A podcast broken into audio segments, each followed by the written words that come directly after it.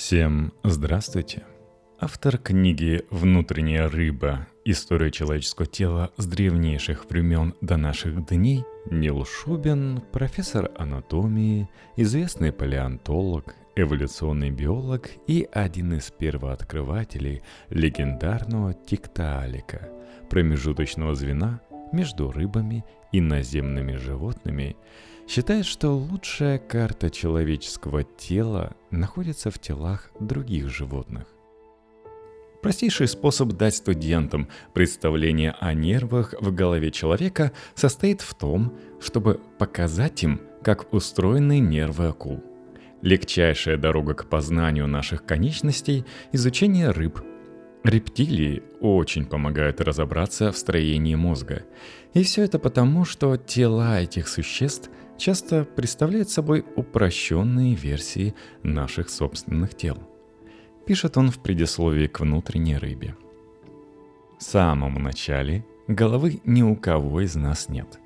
Новый организм возникает, когда сперматозоид и яйцеклетка сливаются, образуя новую клетку, оплодотворенную яйцеклетку, зиготу – в течение первых трех недель от момента зачатия мы проходим ряд стадий от одной клетки до сферы из клеток, затем до структуры, напоминающей по форме тарелку фрисби, а затем до некоего подобия трубки, в составе которой уже есть несколько разных типов тканей. В промежутке между 23 и 28 днем после зачатия передний конец этой трубки утолщается – и образует складку, загибаясь на брюшную сторону тела, тем самым придавая эмбриону характерную скрюченную позу. На этом этапе развития голова эмбриона напоминает по форме крупную каплю. В основании этой капли находится ключ к разгадке многих фундаментальных особенностей строения нашей головы. Вокруг той области, которая станет нашим горлом, развивается четыре небольших утолщения – где-то после первых трех недель развития возникают первые два, а следующие два появляются дня на четыре позже. Снаружи каждое такое утолщение выглядит скромно, как простое вздутие, отделенное от следующего такого же вздутия небольшой бороздкой. Но проследив то, что происходит внутри этих вздутий и бороздок, можно увидеть порядок и красоту в строении нашей головы в том числе и в строении тройничного и лицевого нервов. Эти утолщения называют дугами. Некоторые из клеток, расположенных внутри этих дуг, дадут начало костной ткани, некоторые – мышцам и кровеносным сосудам. В каждой дуге находится сложная смесь клеток. Одни из этих клеток возникли в результате деления прямо на месте, другие мигрировали издалека – чтобы войти в состав дуги. Если проследить, какие структуры взрослого организма возникнут из тех или иных клеток дуги, в устройстве нашей головы все станет на свои места. В конечном итоге из тканей первой дуги сформируются верхняя и нижняя челюсти. Две крошечных слуховых косточки, молоточек и наковальня, и все сосуды и мышцы, которые их обслуживают. Из второй дуги сформируется третья слуховая косточка – стремечко, небольшая кость горла и большинство мышц, управляющих выражением лица. Из третьей дуги разовьются кости, мышцы и нервы, расположенные глубже в горле. Мы используем их, когда глотаем. Наконец, из четвертой дуги возникнут самые глубокие структуры горла, в том числе части гортани – а также мышцы и сосуды, окружающие гортань и помогающие ее работе. Если бы мы могли уменьшиться до размеров булавочной головки и забраться в рот развивающемуся эмбриону, мы бы увидели на внутренней поверхности пищеварительного тракта углубления, соответствующие каждому из наружных утолщений. Эти углубления тоже, подобно наружным дугам, формируют в процессе развития ряд важных структур – Первое углубление удлиняется и образует евстахиевую трубу, а также некоторые внутренние структуры уха. Второе образует полость, на стенках которой расположены миндалины, а из стенок третьего и четвертого развиваются важные железы, в том числе вилочковая, паращитовидная и щитовидная. Все эти сведения дают незаменимый ключ к пониманию устройства сложнейших черепно-мозговых нервов и значительной части структур головы. Когда мы думаем о тройничном нерве, нужно держать в голове то, что мы знаем о первой дуге, а когда думаем о лицевом нерве, то, что мы знаем о второй – Причина, по которой тройничный нерв идет и к челюстям, и к внутренним структурам уха, состоит в том, что все структуры, за которые этот нерв отвечает, развились из тканей, первоначально входивших в состав первой дуги. То же самое относится к лицевому нерву и ко второй дуге. Что общего между мимическими мышцами и мышцами в глубине уха, управляемыми лицевым нервом – то, что все они развились из второй дуги. Что же касается нервов третьей и четвертых дуг, то их сложные пути, в свою очередь, тоже связаны с тем, что они иннервируют различные структуры, развившиеся из тканей соответствующих дуг. Нервы третьей и четвертой дуг, к которым относятся языкоглоточный и блуждающий, подчиняются тому же правилу, что нервы первых двух дуг – Каждый из них ведет к структурам, развившимся из той дуги, с которой данный нерв связан. Разобравшись в принципиальном плане строения нашей головы, мы можем понять, в чем суть одного апокрифа, который рассказывает анатомы. Согласно легенде, в 1820 году Иоганн Вольфганг Гетте шел по еврейскому кладбищу в Вене и увидел разлагающийся остов барана. Позвонки были обнажены, и на них лежал раздробленный череп. И тут Гёте посетило озарение. Он увидел, что обломки, на которые был разбит череп, напоминают груду деформированных позвонков. Это прозрение открыло для Гёте истинную природу костей черепа.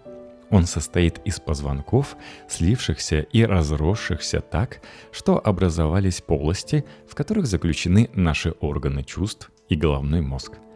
Это была поистине революционная идея, открывшая, что в основе строения черепа и позвоночника лежат варианты одного и того же глобального плана. Идея эта в начале XIX века должно быть витала в воздухе, потому что примерно в то же время она посетила нескольких других людей, в том числе одного выдающегося немецкого естествоиспытателя Лоренца Кена – Гёте и Акен приблизились к пониманию одной фундаментальной истины, хотя в то время они не смогли ее в полной мере осмыслить. Наше тело разделено на сегменты. Система этих сегментов особенно отчетливо видна на примере позвонков. Каждый позвонок представляет собой отдельный строительный блок. Нервы, отходящие от спинного мозга, в свою очередь, соответствуют системе позвонков – они выходят из позвоночника и иннервируют различные органы тела. Его разделение на сегменты становится очевидным, если мы рассмотрим, от каких участков спинного мозга отходят нервы, идущие к тем или иным органам. К примеру, мышцы наших ног управляются нервами, выходящими из спинного мозга намного ниже, чем нервы, управляющие мышцами рук. На первый взгляд кажется, что голова устроена иначе – но на деле она тоже по сути сегментирована. Рассмотренные нами дуги соответствуют определенным сегментам, в состав которых входят кости, мышцы, сосуды и нервы. Если рассматривать взрослого человека, эти сегменты будут незаметны, но мы явственно видим их у эмбриона – по ходу развития эмбриона во взрослый организм череп постепенно утрачивает черты, свидетельствующие о его происхождении из сегментированных структур. Похожие на плиты кости нашего черепа развиваются над дугами эмбриона, и по мере формирования головы постепенно изменяется положение мышц, сосудов, костей и ведущих к ним нервов. Представление о том, как идет развитие головы, позволяет нам предсказывать, где искать недостающие или недоразвитые структуры у детей, появившихся на свет с тем или иным врожденным дефектом. Например, дети, у которых на стадии эмбриона оказалась поражена первая туга, имеют уменьшенные челюсти и дефекты слуха, связанные с тем, что у них отсутствуют или недоразвиты две слуховых косточки – молоточек и наковальня – в норме эти структуры формируются из тканей первой дуги. Эти представления дают нам что-то вроде карты дорог, ведущих от дуг зародыша к структурам черепа, сложнейшим черепно-мозговым нервам, а также к мышцам, сосудам, костям и железам, входящим в состав нашей головы и шеи. Но эта карта также указывает нам еще на одну очень важную и глубокую связь. Нашу родственную связь с акулами – есть немало анекдотов про адвокатов, суть которых в том, что адвокаты – это особо ненасытная разновидность акул. Когда я преподавал эмбриологию, был популярен один из таких анекдотов. И мне подумалось, что этот анекдот про всех нас, а не только про адвокатов. Все мы видоизмененные акулы. Или, иначе говоря, в каждом из нас есть что-то от адвоката – как мы с вами уже убедились, тайное устройство нашей головы во многом скрыто в дугах, утолщениях на теле эмбриона, от которых дороги ведут к сложно-черепно-мозговым нервам и другим важнейшим структурам головы. Эти неприметные утолщения и бороздки между ними более полутора веков привлекали внимание анатомов тем, что они поразительно похожи на жаберные дуги и жаберные щели, расположенные в районе горла у рыб и акул – у рыбьих эмбрионов имеются такие же вздутия и углубления. Но у них, в отличие от нас, эти углубления в конечном итоге становятся сквозными прорезями, по которым вода проходит через жабры. У нас же эти углубления в норме запечатываются и не прорезают стенку тела насквозь. Но в аномальных случаях жаберная щель зародыша может оставаться открытой, образуя карман или кисту – Например, так называемая жаберная киста представляет собой доброкачественный, заполненный жидкостью карман внутри шеи человека. Этот карман образуется от того, что у зародыша не закрывается третья или четвертая жаберная щель. В редких случаях младенцы появляются на свет с рудиментами хрящей древней жаберной дуги, небольшими, похожими на пруд хрящами, составлявшими у наших предков скелет третьей жаберной дуги – в этих случаях хирургам приходится удалять из человеческого организма древнюю рыбу, которая, к сожалению, вернулась и напала на своего потомка. По ходу развития у всех позвоночных животных от акул до людей возникают эти четыре дуги. Но самое интересное происходит внутри этих дуг. Заглянув внутрь, мы можем по пунктам сравнить нашу голову с головой акулы и увидеть их глубинное сходство – Рассмотрим развитие первой дуги человека и акулы, и мы увидим, что из ее тканей образуется одна и та же структура – челюсти. Разница состоит прежде всего в том, что у человека из тканей первой дуги образуются также некоторые слуховые косточки, которых нет у акулы. Неудивительно, что черепно-мозговой нерв, ведущий к челюстям, и у акул, и у людей один и тот же. Это нерв первой дуги, то есть тройничный нерв – Клетки, расположенные внутри второй дуги, делятся и видоизменяются, и дают начало решетке из хрящевой и мышечных тканей. У нас хрящи этой решетки разделяются и видоизменяются, образуя, во-первых, одну из косточек среднего уха, стремечко, а во-вторых, еще несколько небольших косточек в основании головы и горла. Одна из этих косточек, так называемый геоид, помогает нам глотать. Возможностью глотать и слушать музыку мы обязаны структурам, развивающимся из второй дуги эмбриона. У акул хрящи этой решетки тоже разделяются и образуют две кости, которые поддерживают челюсти. Одна из них, нижняя, соответствует нашему геоиду, а другая, верхняя, поддерживает верхнюю челюсть. Если вы когда-нибудь видели, как большая белая акула пытается схватить кого-то зубами, например, сидящего в клетке ныряльщика, вы, должно быть, замечали, что ее верхняя челюсть может выдвигаться вперед, когда акула кусает, а затем возвращаться обратно. Верхняя кость, образуемая второй дугой, составляет часть рычажной системы, работа которой делает возможным такое движение челюсти. У этой кости, поддерживающей верхнюю челюсть акулы, есть и еще одно примечательное свойство. Она соответствует одной из костей нашего среднего уха стремечку. Кости, которые у акул поддерживают верхнюю и нижнюю челюсти, помогают нам глотать и слышать. Что же касается третьей и четвертой дуг, то оказывается, что многие из структур, которыми мы пользуемся, чтобы говорить и глотать, у акул соответствуют структурам, служащим опорой для жабр. Мышцы и черепно-мозговые нервы, которые позволяют нам глотать и говорить, акулам и рыбам позволяют двигать жабрами. Строение нашей головы может показаться невообразимо сложным – но в его основе лежит простой и изящный план. Этот план общий для всех живых существ, обладающих черепом, будь то акулы, костные рыбы, саламандры или люди. Открытие этого фундаментального плана было огромным достижением анатомии XIX века – времени, когда анатомы впервые стали исследовать под микроскопом зародыши разных животных. В 1872 году кембриджский анатом Фрэнсис Майтланд Бальфур впервые обратил внимание на этот план, исследуя внутреннее строение жаберных дуг акулы – к сожалению, вскоре после этого он погиб в горах в результате несчастного случая, совершая восхождение на один из пиков швейцарских Альп. Ему было немного за 30.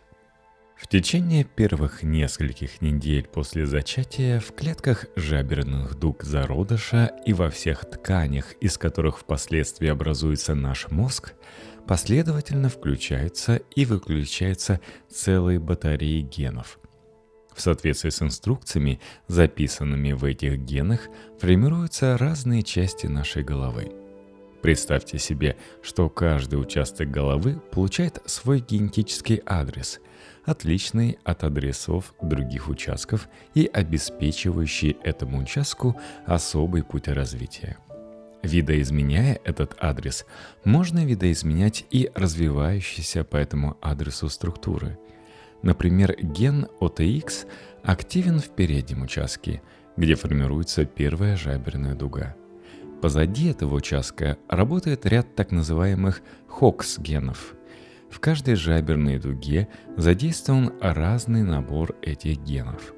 Обладая соответствующей информацией, мы можем составить карту наших жаберных дуг и созвездия генов, задействованных в развитии каждой из них. После этого можно приступить к экспериментам. Заменим генетический адрес одной дуги на генетический адрес другой. Возьмем эмбрион лягушки, выключим в нем некоторые гены, сделаем генетические сигналы клеток первой и второй дуг похожими друг на друга, и в итоге получим лягушку с удвоенной челюстью – там, где должен был развиться геоид, вместо него формируется вторая нижняя челюсть. Этот опыт показывает, какую принципиальную роль играют в развитии головы генетические адреса жаберных дуг. Стоит изменить адрес, как изменяются и структуры, развивающиеся из ткани дуги. Этот подход особенно замечателен тем, что позволяет нам экспериментировать с планом строения головы.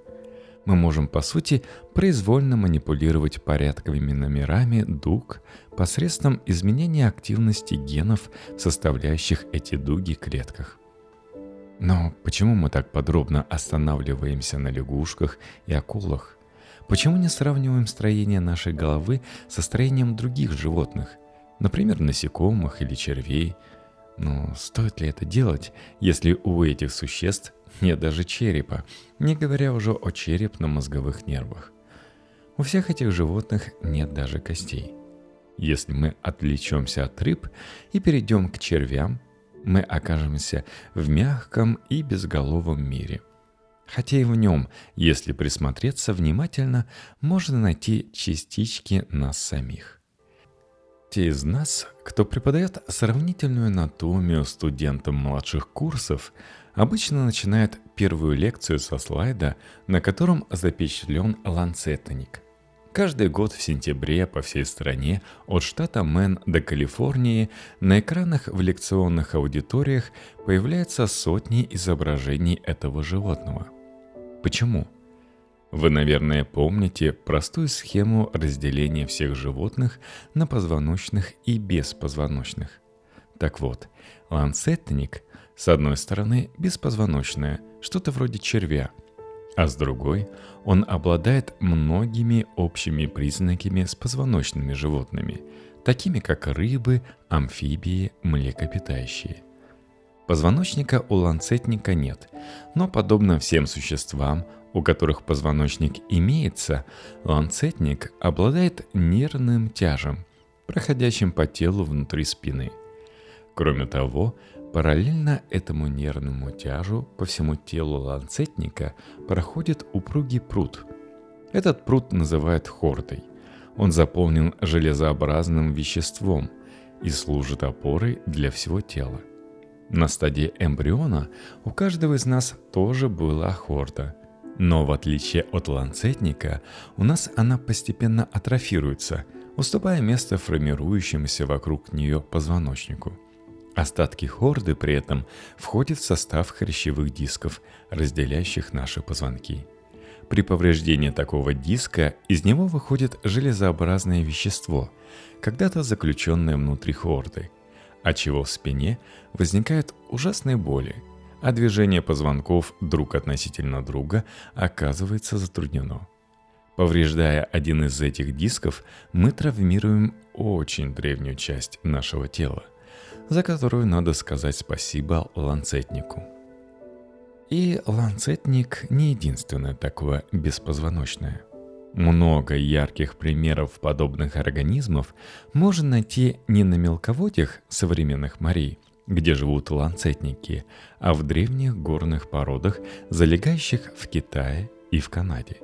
В отложениях, образовавшихся более 500 миллионов лет назад, захоронены остатки небольших существ, у которых не было головы, черепа, головного мозга и черепно-мозговых нервов. Они выглядят неброско, напоминают кляксы на поверхности камня. Но качество сохранности у этих ископаемых необычное. Если рассматривать их под микроскопом, можно увидеть великолепные отпечатки, отражающие мелкие детали строения мягких тканей, а иногда даже рельеф кожи. На этих отпечатках можно увидеть и еще одну удивительную особенность этих существ – эти ископаемые древнейшие известные организмы, обладавшие хордой и спинным нервным тяжем. Они позволяют нам узнать кое-что о происхождении частей нашего собственного тела. Но кроме того, у этих миниатюрных беспозвоночных есть и еще одно общее с нами свойство – жаберные дуги. Например, у ланцетника их больше сотни – и внутри каждой из них находится небольшой хрящевой прутик.